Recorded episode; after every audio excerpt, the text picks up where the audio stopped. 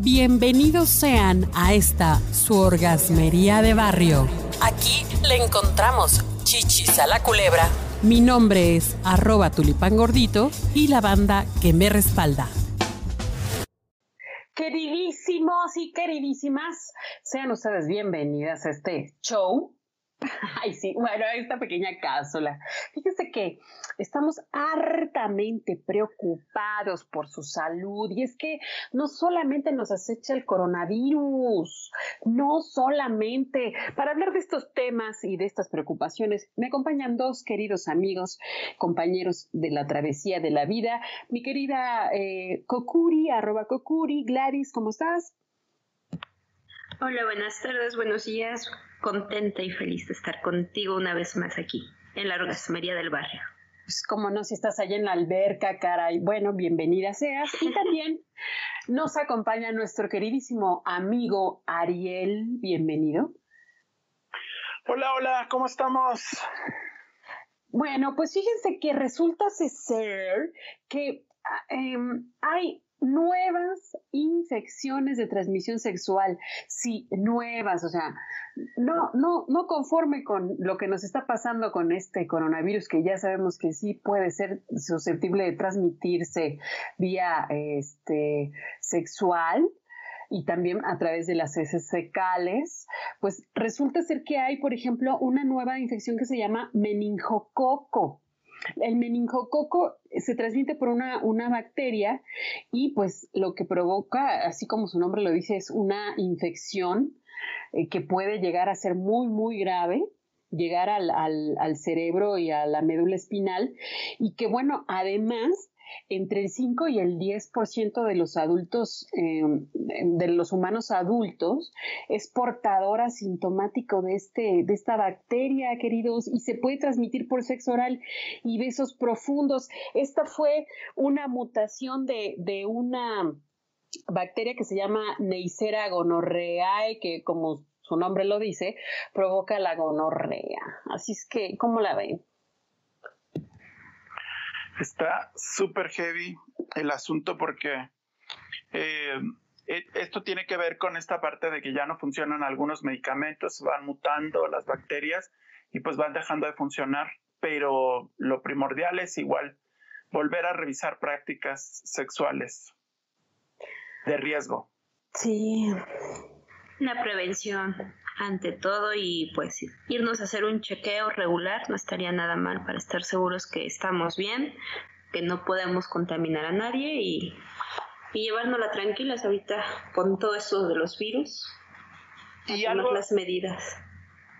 Claro, y, y algo importante, fíjense que es tener en cuenta muy claro cuál estos como estas partes que son importantes. Una, si huele mal, es decir, si los órganos sexuales huelen mal, si hay algún granito, alguna bolita, algo extraño, es como también para pensarse, o un grano literal también es como para pensarse.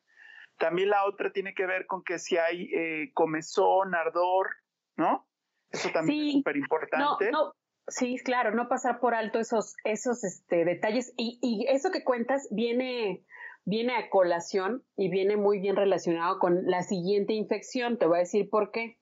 La siguiente infección es una cosa que se llama Mycoplasma genitalium, genitalium y que esta cosa se puede confundir con los síntomas de clamidia y gonorrea y además está asociada a la infertilidad de las mujeres porque efectivamente trae estas, estos síntomas que son parecidos Sí, sí, y, la otra que creo que es, es, como muy importante, pues que si hay, si ustedes ven fluidos de distintos colores, es decir, ustedes conocen sus fluidos y regularmente saben que el fluido, el líquido preseminal es transparentoso y el semen pues es blanco regularmente o medio aperladito, pero si está muy aperlado o muy amarillo o hay sangre, pues eso también es condición de que puede haber alguna situación como de riesgo.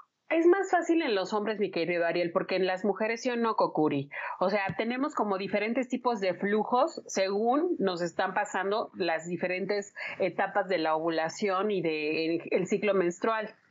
Sí, definitivo, pero también nosotras conocemos nuestros flujos, o sea, podemos identificar eh, si algo está bien o algo se está portando o comportando medio extraño, porque los flujos, tanto el de ovulación y antes de la menstruación y todo eso, sí van cambiando, pero hay que ser observadoras, tocarnos, no está mal, chicas, nos podemos tocar y podemos oler nuestro cuerpo. Hay que hacerlo para poder identificar si algo está mal. Ok, la siguiente infección es una cosa que se llama Shigella flexneri y es eh, algo que provoca disentería de Shigella que igual se transmite por las heces humanas. Eh, es algo muy, muy cabrón porque nos da diarreas y unas diarreas muy gachas y también, o sea, diarreas con sangre y con, mucosidad. Y bueno, este, esta eh, enfermedad ya es resistente a esta famosa, este famoso antibiótico que ahora se puso otra vez de, está en boca de todos, que es la acitromicina. Entonces, aguas. Y, y finalmente, una cosa que se llama linfogranuloma venéreo, que también es una cepa mutada, inusual de clamidia, que lo que hace es producir un grano, una ampolla, una úlcera genital temporal, pero que eh, después invade todo el sistema linfático y que aumenta el riesgo para que, para que nos podamos contraer VIH. Conozco a alguien que gracias a este tipo de, erupción se dio cuenta de que tenía VIH. Entonces, está cañón, amigos. Ay, gruesísimo. Pero yo creo que, como dijeran y como sabemos, si vas a mantener relaciones sexuales, pues a la par del goce, del placer, tiene que haber una responsabilidad y primeramente es con tu cuerpo y después con el cuerpo que tienes enfrente, justamente para pues ver, valorar y ponerse de acuerdo qué onda, qué está pasando y cómo. Regresemos al uso del condón, que no se pierda esa bonita tradición. ¿Cómo ves, Hilary? Sí, sí, o sea, hay condón tanto para hacer sexo oral como para tener sexo vaginal o anal, entonces opciones hay, nos podemos cuidar, solamente hay que hacerlo